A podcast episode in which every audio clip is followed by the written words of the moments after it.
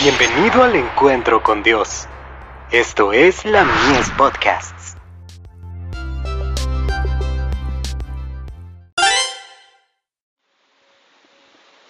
La fe por la cual vivo. El mandato de nuestro Señor. Por tanto, id, y doctrinad a todos los gentiles, bautizándolos en el nombre del Padre, y del Hijo, y del Espíritu Santo. Mateo 28, verso 19. Así dio Cristo su mandato a sus discípulos. Él proveyó ampliamente para la prosecución de la obra, y tomó sobre sí la responsabilidad de su éxito. Mientras ellos obedeciesen a sus palabras, y trabajasen en relación con Él, no podrían fracasar. Id a todas las naciones, les ordenó. Id hasta las partes más lejanas del globo habitable, pero sabed que mi presencia estará allí. Trabajad con fe y confianza, porque nunca llegará el momento en que yo os abandone. El mandato dado por el Salvador a los discípulos, incluía a todos los creyentes.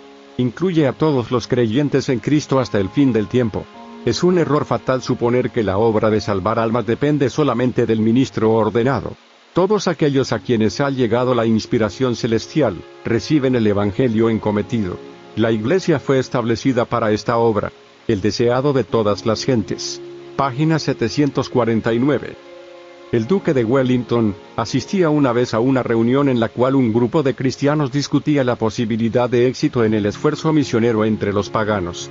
Apelaron al duque para que dijese su parecer. El viejo soldado contestó, Caballeros, ¿cuál es vuestra orden de ruta? El éxito no es una cuestión que os toque discutir.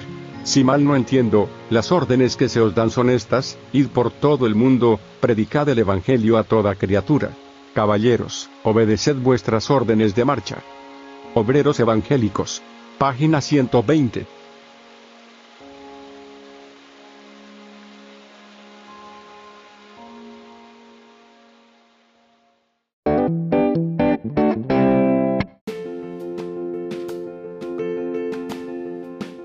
Visítanos en www.ministeriolamies.org para más contenido.